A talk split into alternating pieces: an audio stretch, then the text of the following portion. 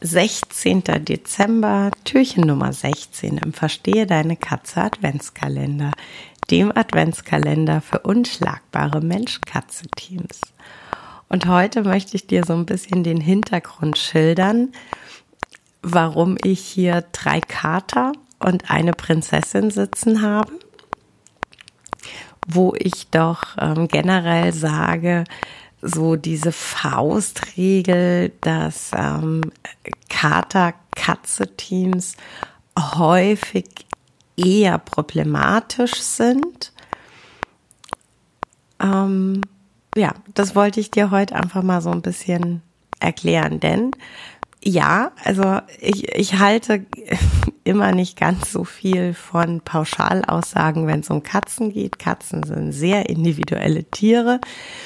Aber die Erfahrung zeigt einfach wirklich, dass es ganz häufig so ist, dass Kater einfach ja ein bisschen robuster sind, ein bisschen gröber spielen und dass da die meisten Katzenmädchen wirklich ähm, ja überfordert sind, nicht, sich nicht so wohlfühlen mit. Aber das zeigt eben die Regel und es gibt immer Ausnahmen. Es ist mm, zum Beispiel so, dass man davon ausgeht, wenn ein weiblicher Fötus im Mutterleib zwischen zwei männlichen liegt, äh, dass äh, da ja das Mädchen, das da dann äh, das Licht der Welt erblickt, durchaus ähm, auch eher robuster ist.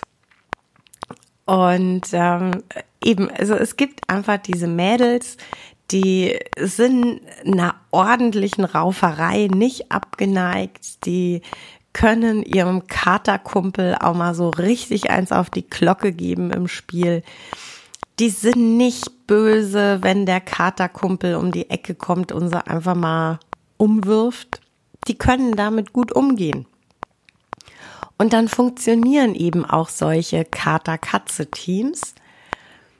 Aber man muss da eben wirklich im Vorfeld gut, gut hinschauen und wirklich vernünftige Entscheidungen treffen.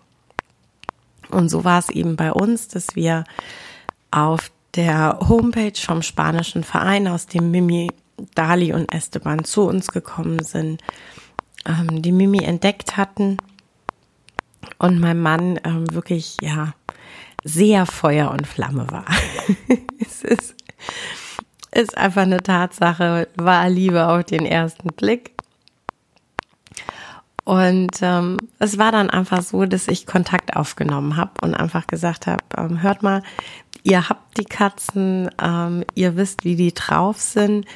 Wir interessieren uns eben für die Mimi und ähm, Fakt ist, sie würde hier mit drei Katern leben. Und wenn ihr sagt, das packt die nicht, dann ist das für uns völlig fein. Also es soll hier niemand tausende von Kilometer im Autotrappo ähm, hierher gekutscht werden, in dem sicheren Wissen, dass ich ihn mit meiner Entscheidung nicht glücklich mache. Und ähm, und dann war es eben so, dass in Spanien Gespräche liefen, dass die Pflegestelle, bei der Mimi zu der Zeit gewohnt hat, äh, sich das alles genau angehört hat und äh, ja, dann für sich einfach nochmal die Mimi genau angeschaut hat und dann eben auf mich zukam.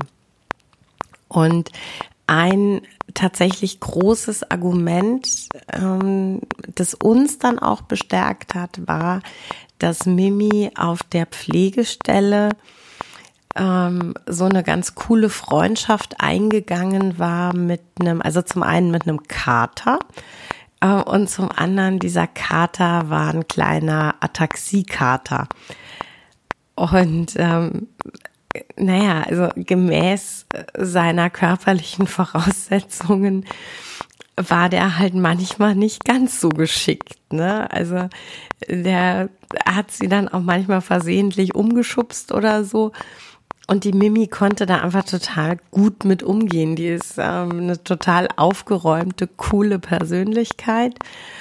Und ähm, da sagte dann eben die Pflegestelle, also der Ataxiekater ist ohnehin vermittelt und da geht auch die Mimi nicht mit hin.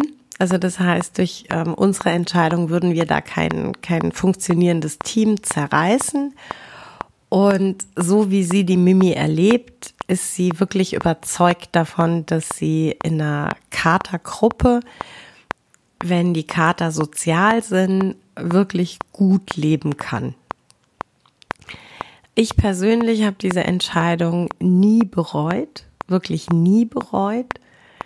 Mimi ist und bleibt hier das Prinzesschen und Mimi ist und bleibt hier der Chef. Also die hat wirklich ihre Jungs im Griff. Die Jungs wissen sowas von genau, wo die individuellen Grenzen der Queen liegen. Und äh, bemühen sich auch tunlichst, diese nicht zu verletzen. Mimi macht das sehr klar. Es ist aber tatsächlich nichts, was ich unbesehen jedem empfehle und es ist nichts, wo ich sage, das geht immer für alle total gut. Und ähm, das wollte ich euch einfach mit, mit diesem kleinen Einblick in unsere Adoption ähm, ja, einfach nochmal so in, in Erinnerung rufen, einfach für euch nochmal so ein bisschen, ähm, ja, ins Bewusstsein holen. Es gibt die Faustregel, dass gleichgeschlechtliche Paare besser funktionieren. Die Erfahrung zeigt auch, dass das äh, durchaus ganz oft der Fall ist. Es gibt Ausnahmen. Es gibt die sehr robusten Katzenmädchen und es gibt die sehr, sehr sensiblen Katzenjungs. Und ähm, meine Meinung ist, die individuelle Persönlichkeit eurer Katzen geht immer über Faustregeln, immer. Aber so Faustregeln sind wirklich eine gute Sache, um sich zu orientieren. Ja, also zum Beispiel das Thema, das wir jetzt haben mit äh, gleichgeschlechtlichen Paaren. Die Faustregel hilft mir zum Beispiel immer wachsam zu sein, wenn ich ähm, Hütern helfe, Partnerkatzen zu wählen. Ja, also ich weiß generell, dass ich ähm, ja immer so ein bisschen schaue, ob man vielleicht einen sehr gut passenden gleichgeschlechtlichen Partner finden. Und äh, wenn das aus irgendeinem Grund einfach nicht ist, dass man dann sehr, sehr gut schauen und, und wirklich genau wählen muss, wenn man Kater und Katze zusammensetzen möchte.